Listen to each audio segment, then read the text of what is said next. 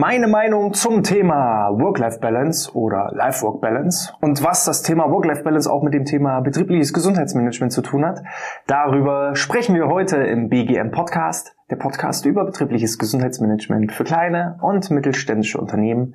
Mein Name ist Hannes Schröder. Gleich zwei Gespräche in letzter Zeit haben dazu geführt, dass ich mir das Thema Work-Life-Balance mal vornehme. Was mir dann aufgefallen ist, ähm, das hatten wir tatsächlich noch gar nicht so richtig im äh, BGM-Podcast hier. Und ja, ich hatte da zwei spannende Gespräche aus zwei unterschiedlichen Generationen. Zum einen, das erste Gespräch war mit einem Unternehmer, eher im gesetzteren Alter, also eher aus der Generation Babyboomer, der ja so kurz gefasst gesagt hat, ja, ich verstehe diesen ganzen Work-Life-Balance Mist nicht und kann das auch nicht nachvollziehen oder für die Generation heutzutage, für die jungen Küken ist es ja schon eine Life-Work-Balance.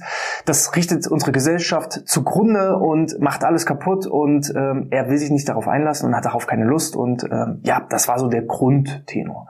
Ich kann das teilweise vielleicht verstehen. Ich bin irgendwo so dazwischen, denn das zweite Gespräch, was ich geführt habe, war mit jemandem aus der Generation Z, aus der Generation Z.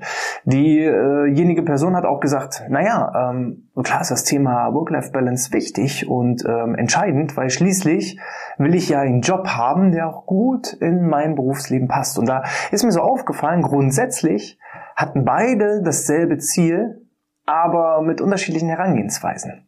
Während es bei den Boomern vom Gefühl her eher eine Work-Life-Balance war, das heißt, das Berufsleben steht an Priorität Nummer eins und das Privatleben wurde dann an die Bedürfnisse und Gegebenheiten des Berufslebens angepasst. Einfach indem man dann gewisse Abstriche gemacht hat. Aber man wollte schon das Ziel haben, dass Beruf und Privat in einem gewissen Gleichgewicht sind. Weil das ist nämlich das Thema Work-Life-Balance. Also kurz gefasst, es ist einfach ja das Gleichgewicht zwischen den beruflichen Anforderungen und den äh, privaten Gegebenheiten. Es ist einfach nur ein Gleichgewicht. Also wir haben eine Waage. Auf der einen Seite die beruflichen Anforderungen und auf der anderen Seite die privaten Gegebenheiten. So. Und solange diese Waage im Gleichgewicht ist, sind beide Seiten entsprechend glücklich. Das heißt, ich bin produktiv, ich bin motiviert, ich äh, fühle mich wohl, wenn eben entsprechend alles passt.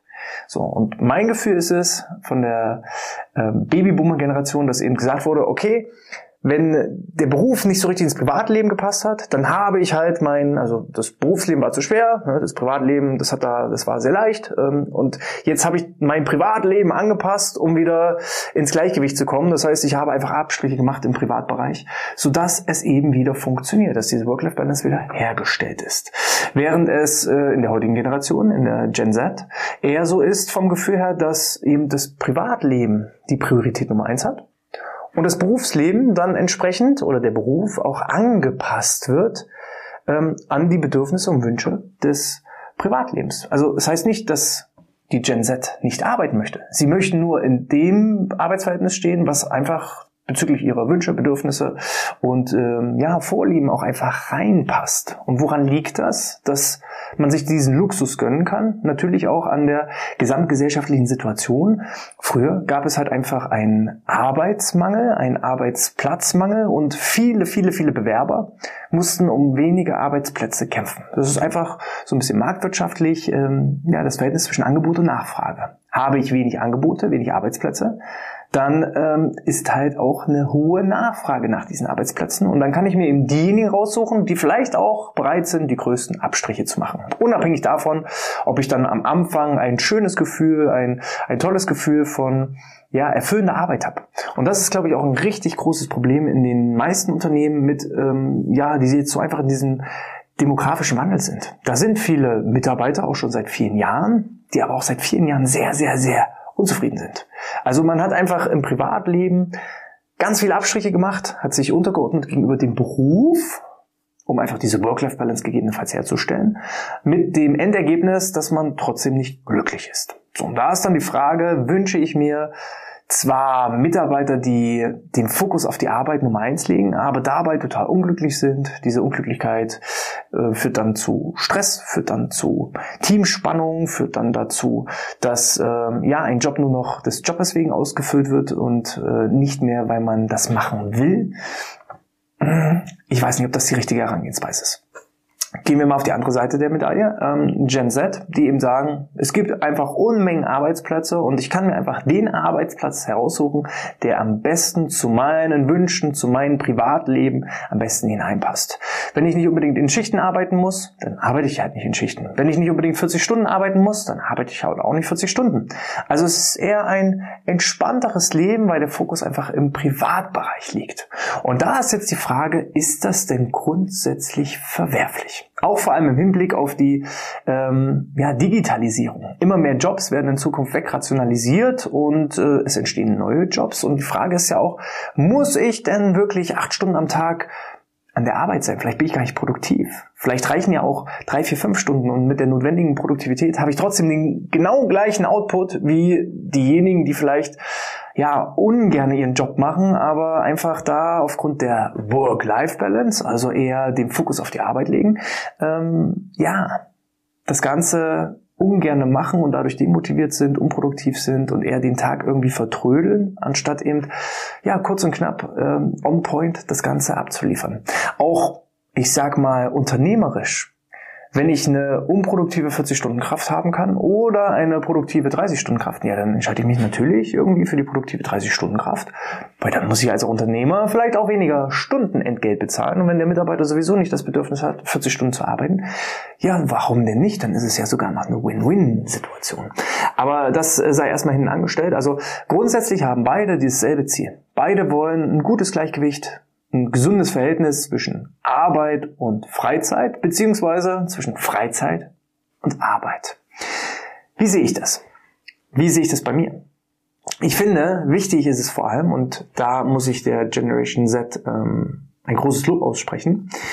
Ich glaube, viele aus meinen Seminaren, die ich so gebe, wenn es um das Thema Werte und Visionen und Vorstellungen geht, immer so auf die Frage hin, Lieber Mitarbeiter, liebe Mitarbeiterin, was sind denn eure Werte? Was ist euch denn wirklich wichtig? Worauf kommt es euch an? Da stelle ich fest, dass die junge Generation sich viel mehr mit dieser Frage beschäftigt. Was will ich schaffen? Was ist der Sinn meiner Arbeit? Wo will ich hin? Und wie will ich da auch hin? Und vielleicht will ich ja gar keine Work-Life-Balance, sondern ich will eine Life-Life-Balance, weil den Job, den ich ausführe, der soll sich gar nicht anfühlen wie Arbeit. Und wenn ich einen Job finde, den ich liebe, der sich nicht anfühlt wie Arbeit, ja, dann brauche ich vom Gefühl her nie wieder einen Tag arbeiten, weil dieses Wort arbeiten ist ja auch immer so hart. Ich persönlich sage auch immer, ich kann das ganz schwer trennen. Also ich habe wirklich eine Life-Life-Balance. Ich kann nicht vom Work-Life-Balance sprechen, weil ich weiß immer nie, mache ich gerade Arbeit oder habe ich gerade Freizeit? Wenn ich ein Buch lese über Unternehmertum, lese ich das jetzt für die Arbeit? Nee, eigentlich nicht. Ich lese das, weil mich das persönlich interessiert.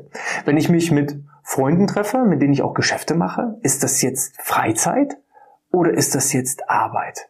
Wenn ich mich mit einem Arbeitskollegen zusammentreffe, mit denen ich aber auch gerne in meiner eigentlichen Freizeit Zeit verbringe, ist das jetzt Arbeitszeit oder ist das jetzt Freizeit? So, und wenn ich aus meiner Sicht so sprechen kann, ähm, ich fühle mich wohl. Also Warum Work-Life-Balance oder Life-Work-Balance, wenn ich auch Life-Life-Balance haben kann? Und trotzdem biete ich Mehrwert. Trotzdem schaffe ich etwas für unsere Gesellschaft. Trotzdem leiste ich etwas. Das heißt ja nicht, nur weil Arbeit Spaß macht, dass ich automatisch nichts mehr leiste. Und das ist halt dieser ganz, ganz spannende Punkt. Erstmal herauszufinden, was ist mir denn wirklich wichtig? Was sind meine persönlichen Werte und Vorstellungen?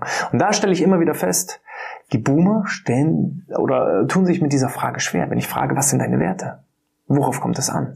Weil einfach so viele Abstriche teilweise im Leben gemacht wurden, dass man sich so verbogen hat und gar nicht mehr weiß, was ist mir denn eigentlich wichtig? Worauf kommt es mir denn an? Und die Generation Z ist da meistens schon sehr, sehr klarer, dass sie genau wissen, wer sind sie, wohin wollen sie und wie schaffen sie das auch. Und dann setzen sie ihre Bedürfnisse durch. Bei mir beispielsweise war es so oder ist es so, dass mein oberster Wert, mein Lebenswert, ist das Thema Freiheit. Also wenn man mich fragt, wenn du auf alles verzichten müsstest und du darfst nur noch einen einzigen Wert behalten, es wäre der Wert der Freizeit. Und das habe ich mir gar nicht so bewusst ausgesucht, sondern das hat sich einfach so stringent durch mein Leben durchgezogen. Hm, schon bereits in der Schule hatte ich immer wieder Schwierigkeiten mit Autoritätspersonen. Wenn es dann als Aufgabe, es gab eine Definition in Physik zum Thema, was ist Kraft oder sowas auswendig zu lernen, habe ich immer gesagt, warum soll ich das auswendig lernen? Es steht doch im Buch. Also ich werde nie wieder diese Definition benötigen.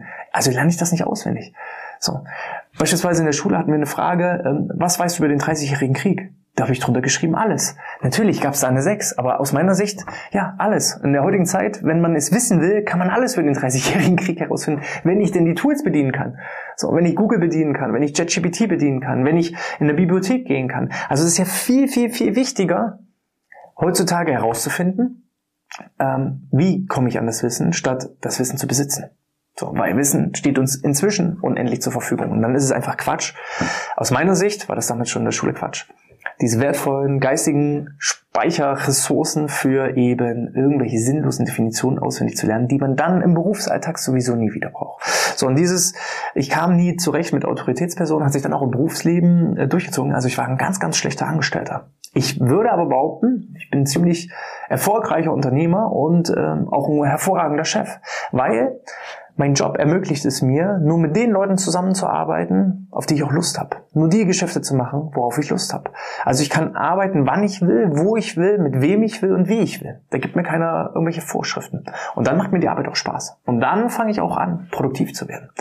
Und da sollte sich jeder erstmal klar werden im beruflichen Kontext, was sind meine Lebenswerte? Nicht, was sind meine Arbeitswerte? Also es gibt keine Werte, die ich nur auf der Arbeit lebe und Werte, die ich nur im Privatleben lebe.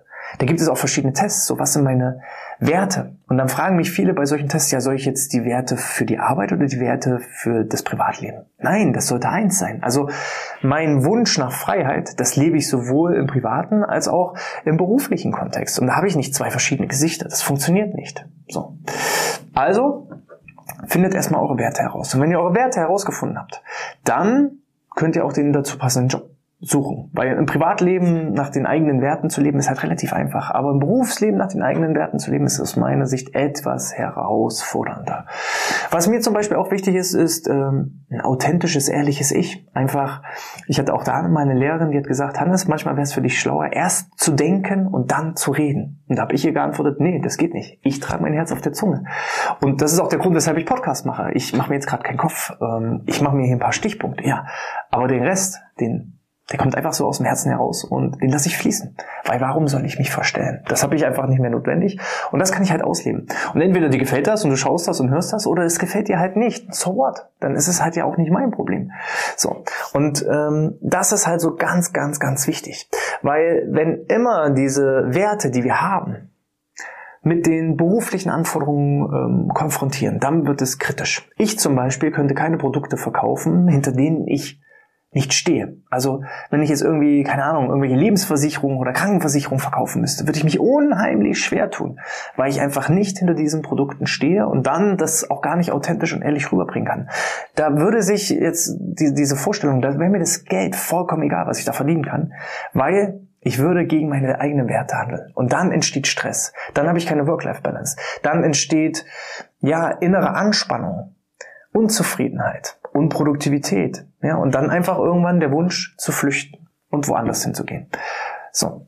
Bei mir ist es nicht so. Ich stehe hinter meinen Produkten, ich stehe hinter dem Thema betriebliches Gesundheitsmanagement. Ich brenne dafür. Nicht umsonst habe ich hier irgendwie 300 Episoden zu diesem Thema aufgezeichnet. Und jeder, der sich mit dem Thema BGM an mich wendet, der wird auch merken, ich brenne da lichterloh, weil ich einfach dahinter stehe. Und dann ist auch okay, dann einfach auch mal äh, jemand was anzubieten, wenn ich dann demjenigen eine Hilfe bieten kann. Wie ist das denn jetzt so ähm, im Hinblick Work-Life-Balance und betriebliches Gesundheitsmanagement. Weil das ist ja jetzt auch schon wieder, Mensch, betriebliches Gesundheitsmanagement, ist das nicht eher so das Thema Bewegung, ist das nicht Ernährung, ist das nicht Suchtprävention, ist das nicht ähm, ja, Stressbewältigung? Ja, das sind die Kernthemen zum Thema betriebliches Gesundheitsmanagement. Aber wir haben gerne auch über die, über den Tellerrand schon immer gerne hinausgeschaut, weil was nützt der beste Entspannungskurs, wenn ich eine innere Unruhe habe, weil ich nicht weiß, was meine Werte sind und den Beruf, den ich ausgewählt habe irgendwann, widerspricht halt völlig meinen Werten. Dann nützt der beste Entspannungskurs nichts, weil einfach die Basis nicht passt. Und deshalb sollte man auch das Thema Work-Life-Balance als Führungskraft, als Unternehmer im Blick haben. Dann sollte man wissen, wie stehen denn meine eigenen Mitarbeitenden zum Thema Work-Life-Balance? Fühlen die ein gutes Gleichgewicht zwischen den beruflichen Anforderungen und eben auch dem Privatleben? Kriegen die da alles unter einen Hut oder haben die gewisse private Herausforderungen, die dann eben so belastend sind, dass sie auch nicht mehr die volle Leistungsfähigkeit am Job erfüllen können. Das ist okay. Vielleicht ist das auch eine zeitlich begrenzte Phase. Dann muss ich das auch aber auch wissen und berücksichtigen. Oder wenn ich gewisse Veränderungen im Unternehmen vornehme, passt das denn auch zu den Wünschen, Bedürfnissen und Werten meiner Mitarbeitenden? Und dazu ist es auch erstmal wichtig herauszufinden, was ist denn? Also, dass der Mitarbeiter selber für sich herausfindet, welche Werte hat er, worauf kommt es ihn an? Ist es zum Beispiel das Thema Sicherheit? Dann würde ich jetzt den Mitarbeiter nicht unbedingt in die Start-up-Abteilung setzen. So. Ist es eben das Thema Sicherheit, dann sollte ich ihn in einen Bereich setzen, wo er sicher seinen Job macht, wo er sichere Arbeitsabläufe hat, wo er wenig jeden Tag Abenteuer hat, sondern eher immer so Routine arbeiten. So. Habe ich eben jemand, der freiheitsliebender ist? Ja, ich, ich persönlich, ich wechsle so alle halbe Jahre bis ein Jahr wechsle ich hier innerhalb des Unternehmens meine Aufgabenbereiche, weil mir sonst langweilig wird. Ich hasse es, länger als ein Jahr immer wieder dieselben Sachen zu machen. So, und das konnte ich früher in meinem Job nicht machen, dass ich jedes Jahr irgendwie den Job gewechselt habe. Deswegen bin ich auch selbstständig geworden. Um einfach, wenn ich an einen Punkt komme, wo ich merke, hm, ich lerne nichts mehr dazu, dann will ich woanders hin. Dann suche ich mir neue Projekte, neue Aufgaben, entwickle neue Dinge. Und ähm, das ist halt dann sehr gut für einen Mitarbeiter, der eben wie ich so freiheitsliebend ist, der kreativ ist, der ähm, ja einfach authentisch und ehrlich ist. So.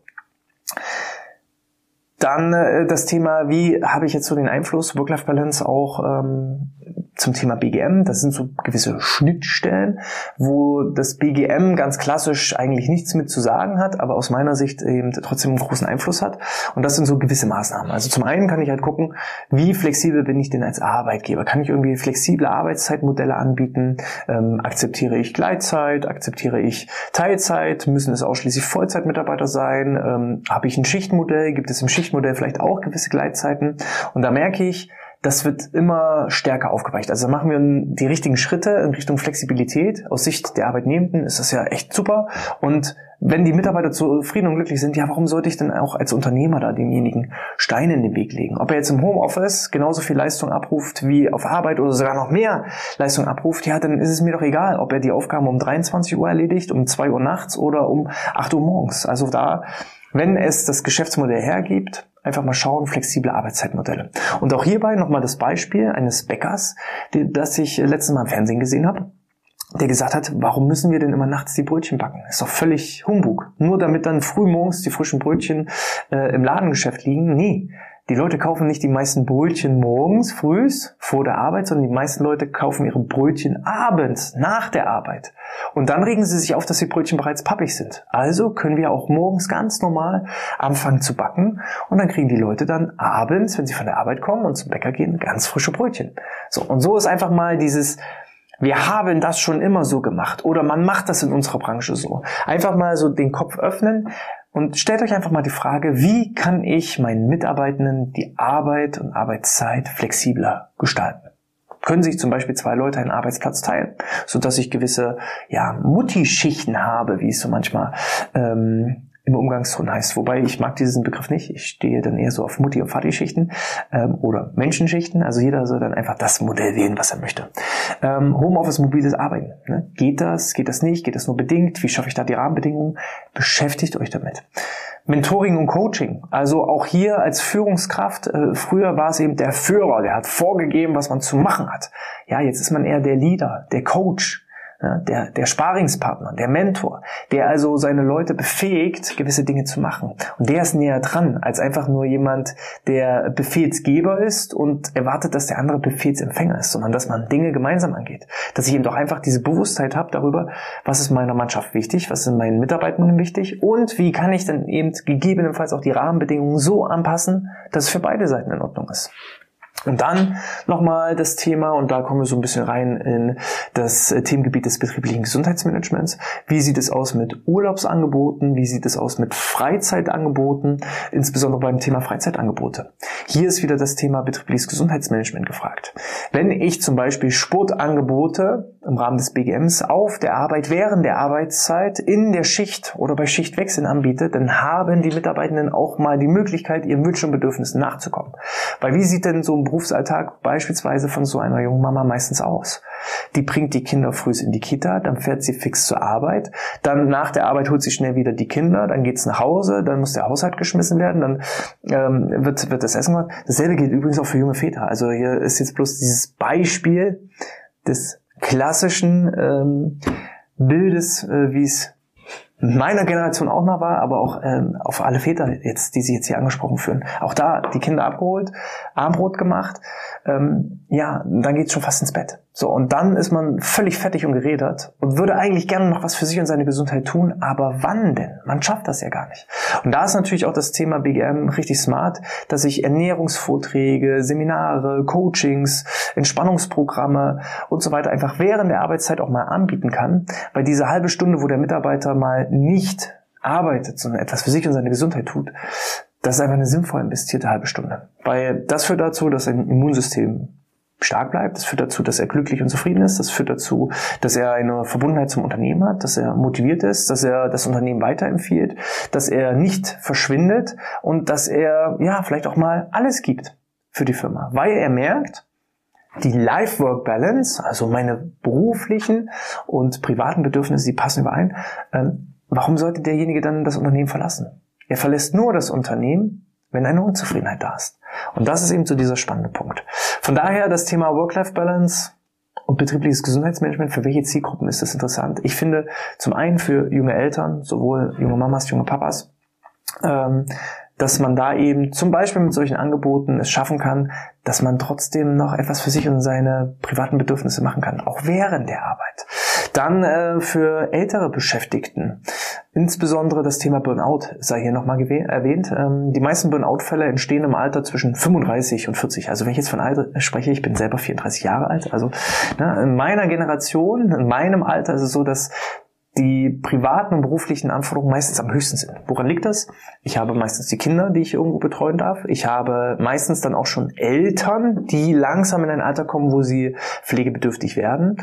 Ich muss der Rolle als Mann, Ehemann oder Ehefrau gerecht werden. Ich muss äh, beruflich mich noch reinhängen. Ich bin vielleicht auf der Karriereleiter noch nicht an dem Punkt angekommen, wo ich gerne hin möchte. Und all diese vielen Rollen, die ich erfüllen muss, die führen zu einem Rollenkonflikt. Und wenn dann auch insbesondere das Thema Work-Life-Balance nicht gewährleistet ist, dann führt das dann früher oder später zur Überforderung und zum Burnout. So. Dann das Thema Berufseinsteiger ist auch ein wichtiger Punkt. Diejenigen, die es vielleicht vorher gewohnt waren, sechs Wochen äh, Ferien oder zwölf Wochen Schulferien zu haben, die es gewohnt waren, ein Lotterleben zu haben als Studenten, ja, das ist alles so in Anführungsstrichen äh, gemeint, ne? Die haben eben auch ähm, durch das Thema Work-Life-Balance einen smarten Übergang. Anstatt gleich in die harte Realität von ausschließlich Arbeit ist wichtig, ähm, zu stürzen, da eben auch ja, einen smarten Berufseinstieg zu finden und einfach Bock zu haben auf den Arbeitgeber, dass man sagt, ey, Schule war zwar cool, Studium war zwar cool, aber Arbeit ist sogar noch besser. Und ich kann euch sagen, bei mir ist es tatsächlich so. Also ich würde keinen einzigen Tag zurück in die Schule oder zurück zum Studium wollen. Also ich äh, liebe und mag meinen Job. Und da will ich auch nicht wieder zurück, weil einfach meine Work-Life-Balance und Life-Work-Balance und Life-Life-Balance einfach passt. So. Und das ist halt so dieses Gefühl, ne? Also vermittelt auch gerne gleich den äh, der nächsten Generation, liebe Generation Z. Ich bin für euch da, ich spüre euch, ich merke, was euch wichtig ist als Arbeitgeber und ich fördere und fordere euch da auch und äh, lasst uns einfach gemeinsam einen Weg finden, um die Welt zu verändern, um was Sinnvolles, Sinnhaftes zu schaffen. So, und dann funktioniert das auch.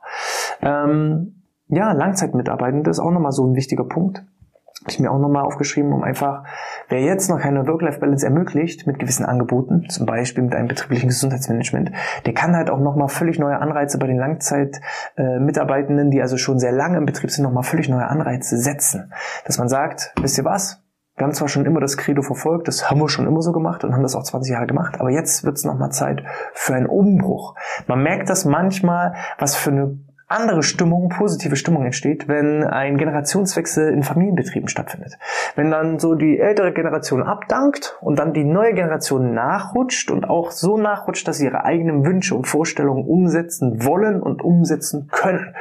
Wir haben da auch den einen oder anderen Kunden, der, wo das gerade so der Fall ist und wo es auch erstmal schwierig wird, wo dann beispielsweise auch die Einführung eines betrieblichen Gesundheitsmanagements zu Herausforderungen führt, weil die äh, ehemaligen Geschäftsführer sagen, was sollen wir mit den Quatsch? Die Mitarbeiter sollen arbeiten und sich nicht irgendwie in der Arbeitszeit mit Gesundheit beschäftigen, während die ja, nächste Generation der Geschäftsführenden sagt, doch, wir brauchen sowas. Das ist heutzutage wichtig und wir wollen wettbewerbsfähig bleiben. Und wer nicht mit der Zeit geht, der geht ganz einfach mit der Zeit. Und das wollen wir verhindern. Und das ist natürlich dann ähm, auch nochmal so ein Augenöffner, meistens so ein völlig neuer Augenöffner für die Mitarbeitenden, die schon sehr lange im Betrieb sind. Einfach auch nochmal zu zeigen, okay, selbst wenn wir dir bisher noch nicht solche Möglichkeiten gegeben haben, jetzt ist nochmal die Zeit und dann lass uns gerne nochmal die letzten 10, 20 Jahre deiner äh, beruflichen Zusammenarbeit mit uns nochmal richtig schön genießen. Das so viel zu dem Thema Work-Life-Balance. Wie stehe ich dazu? Also bei mir gibt's keine Work-Life-Balance und keine Life-Work-Balance, sondern nur eine Life-Life-Balance. Ich kombiniere das miteinander. Hat auch seine Vor- und Nachteile, ist auch nochmal so ein wichtiger Punkt. Ähm, eine klare Trennung zwischen Beruf und Freizeit hat halt den Vorteil, dass ich eine klare Abgrenzung habe. Wenn ich Feierabend habe, dann lasse ich den Hammer fallen, dann mache ich keinen Gedanken, verschwende ich keinen Gedanken mehr an die Arbeit. Ja, wer das so möchte, wer das will, wessen Werte das sind, das ist jetzt auch nicht wertend gemeint. Ne? Also wer ihm sagt, ich möchte eine klare Trennung zwischen Arbeit und Freizeit, der braucht halt eine ganz klare Work-Life-Balance und eine ganz klare Trennung. Ich habe halt eine Life-Life-Balance, weil ich zähle nicht meine Arbeitsstunden und ähm, ich mag das ganz einfach. Ich mag das auch, abends um 22 Uhr mal noch eine E-Mail zu beantworten, einfach damit es weg ist, weil ich da Bock drauf habe. Weil ich mich freue, auch diese E-Mail zu verschicken. So. Also entscheidet das selber, werdet euch klar, welche Werte euch wichtig sind und wenn das geschafft ist, dann könnt ihr auch eure Life-Work-Balance und Work-Life-Balance nach eigenen Vorstellungen entsprechend gestalten. Wenn ihr eine Meinung dazu habt, schreibt sie gerne in den Kommentaren unterhalb von YouTube. Gebt auch gerne, wenn euch das gefallen hat, einen Daumen nach oben, hinterlasst ein Abonnement oder auch eine 5-Sterne-Bewertung für all diejenigen, die das jetzt als Podcast gehört haben. Das dauert meistens nur ein, zwei Minuten, so eine Podcast-Bewertung abzugeben. Allerdings führt das dazu, dass wir in den iTunes-Charts nach oben steigen und je höher wir in den Charts sind, umso mehr hören diesen Podcast und umso mehr verbreiten sich diese vielleicht auch, wenn du der Meinung bist, dass das hier spannende Inhalte sind, dann verbreiten sich hier auch diese spannenden Inhalte. Und äh, ja, Podcast-Bewertungen sind praktisch die Währung eines Podcasters. Und da würde ich mich freuen, wenn du das da bewertest. Falls du auch immer sonst up-to-date bleiben möchtest, dann abonniere auch gerne unseren Newsletter unter bgmpodcast.de slash newsletter. Einmal eintragen und dann erhältst du jede Menge Goodies und Boni obendrauf, wie Vortragsmitschnitte, Entspannungsprogramme, Plakate, Übersichtsgrafiken, um einfach dein betriebliches Gesundheitsmanagement auf das nächste Level zu heben. Und wenn du das alles gemacht hast, dann sehen wir uns auch garantiert und hören uns beim nächsten Mal wieder.